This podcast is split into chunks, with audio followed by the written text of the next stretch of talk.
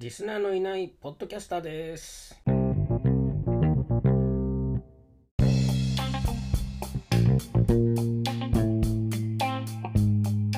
はい、希望に添えかねることになりました。ということでですね、あの前結構前のあのエピソードでね、あのまあ転職活動の話してね、あの talent acquisition のね、えーからカジュアル面接どうですか、ぜひお願いしますっていうメールが来た後、えーぜひ書類選考ね正式なあの選考にね、え進んでくださいみたいなことを言われるわけなんですよね。もう秒殺の勢いでですねすぐ申しあの応募するんですよ。レジュメとか出してくださいみたいな感じでね。でありがとうございます。そのやり取りも早い。かなり感覚がね。それでああのtalent acquisition の人はあ進進んでもらいたいと思っているのかわからないんだけれども、えーこっちもねあのやり取りがすごく早いんでねあのこのまま面接とりあえずとりあえず第一面接でもいけるのかなと思うわけですよね。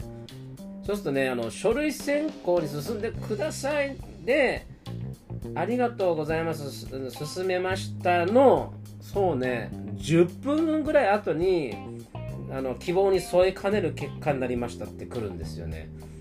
こんな早くなりますみたいなね感じですよ。ね。なんですっごいお願いしてるわけですよ最初のメールって。ね。自分たちはこれで拡大をしてるからね。あのーぜひそのなんていうのかな人をね探しているんでってこっちもねあのー最初のカジュアル面接だったとしてもこれ選考始まってると思ってるんでそれなりにこう動画見たりねあのちょっと勉強するわけですよそこに対してね。面白いなってねその会社のこいつで思いたあ後で、まあ、面接に臨み本当にカジュアルでいろんなことをシェアしてね。ももしかしたらだけどそのシェアした内容の中に NG があったのかもしれないんですけどね。それでもねあの前も言ったけどぜひ受けてくださいって言って分かりましたって受けてねあの秒殺であの書類選考が落ちましたってもうやめてよって思いますよ。せめてねあのー何一次面接ぐらいまで行ったらね納得いきますよ。あダメだったんだぐらいな感じでね。だけどあのすっごいお願いされてお願いされてって言い方でねすごい熱意っていうか丁寧な言葉でねぜひあのご興味があったらあのカカジュアルなでも面接でお願いしますとかって言ってきてまあこっちは探してる時は大体 OK しますし探してなくても好意でね聞いてみようかなと思う人いると思うんですね。自分の時間割いて。少なくとも30分は自分の時間割くわけだしもし仮に出社してたとしたらもしかしたらねいい将来に結びつくかもしれないって言ってね休み取る人もいるかもしれないですよね。それで実際受けたのは選考が始まってなくてみたいなね。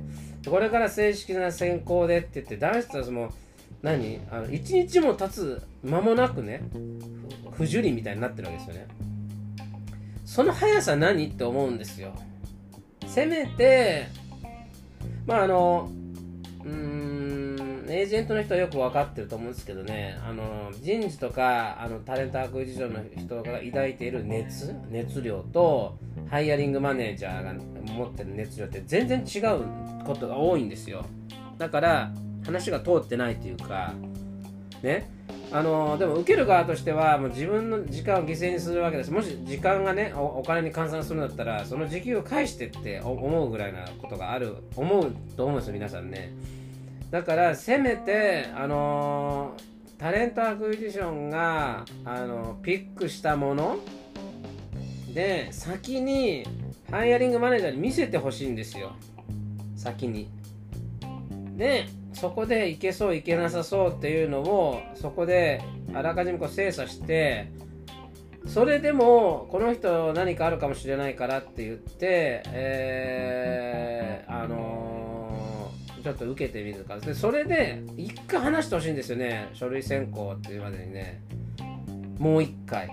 そこで初めて話すんじゃなくてそこで2回目。やっぱ話したらここに書いてるレジュメにはね書かれてない。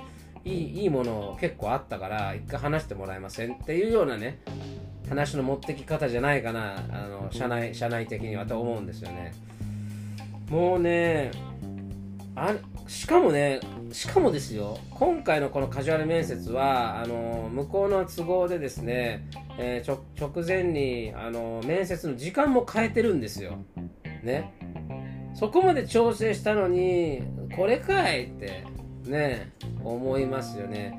あのもしねこの talent えっと何ていうの？カジュアル面接が talent acquisition の KPI の一つになってるんだったらもうねそんな冷やかしちゃだめですよ。KPI のためにあの候補者のね時間を割いちゃだめですよ。うん。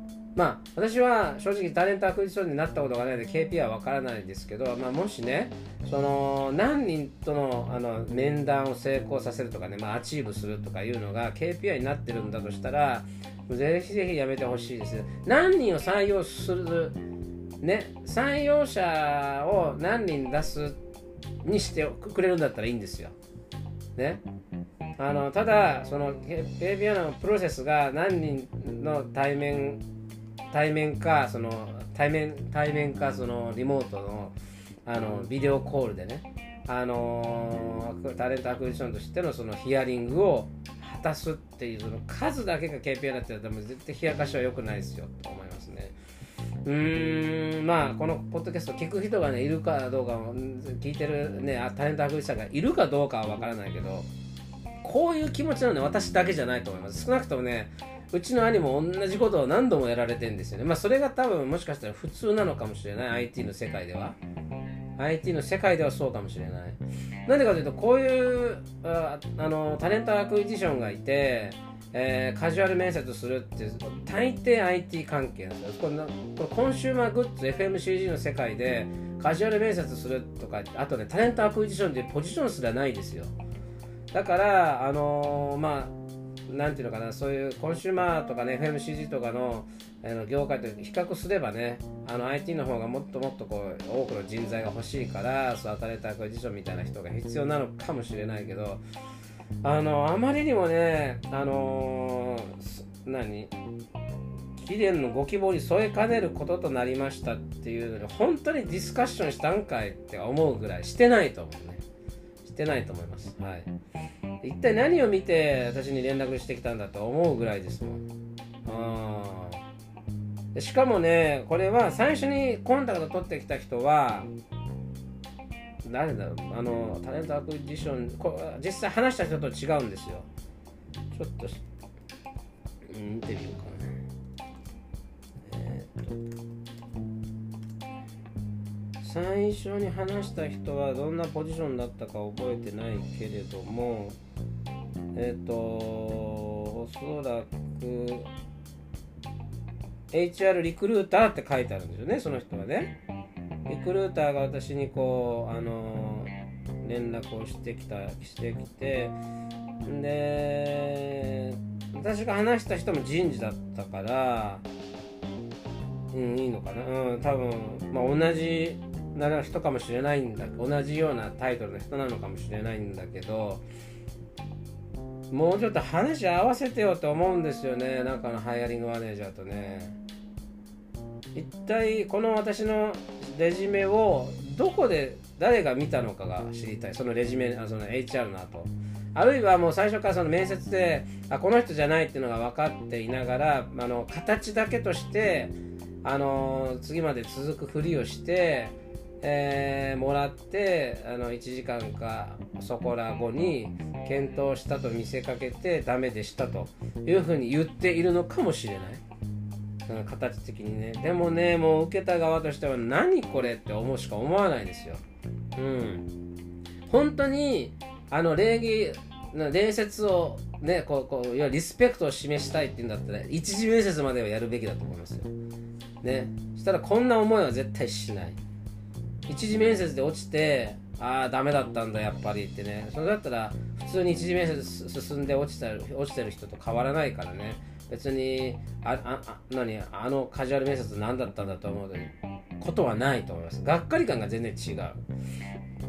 うん。でねやっぱカジュアル面接よくあるのはねあのやっぱ話しやすいですよカジュアルだから。ああねカジュアル面接でね相手が悪かったってなんかこう嫌な嫌なあの人事とかだったあるいはハイアリングマネージャーだったとしてもカジュアルの場合は相手に悪い印象があることはまずない。むしろすごくいい印象。だからこそ余計行きたくなるんですよね。こういう人事の方とかこういう人がいるんだったら働いてみたいなと。いったところでまあ大体すぐねあの結果返ってくるんですよ。普通の普通の書類選考よりも早いあの感覚でダメでしたってねきます。だからねもうもうもうやめて本当にこれ。ね。もう何度やったかわからない。私あのー、今日会社ねお休みしてこういうのここにあのー、なんていうの？ままとめてこの日にねあの予定こういう面接の予定入れたんですよ。もうやめてねこういうことね。お願いしますよ本当に。あのー、おもちゃじゃないから。ね。それじゃあまた。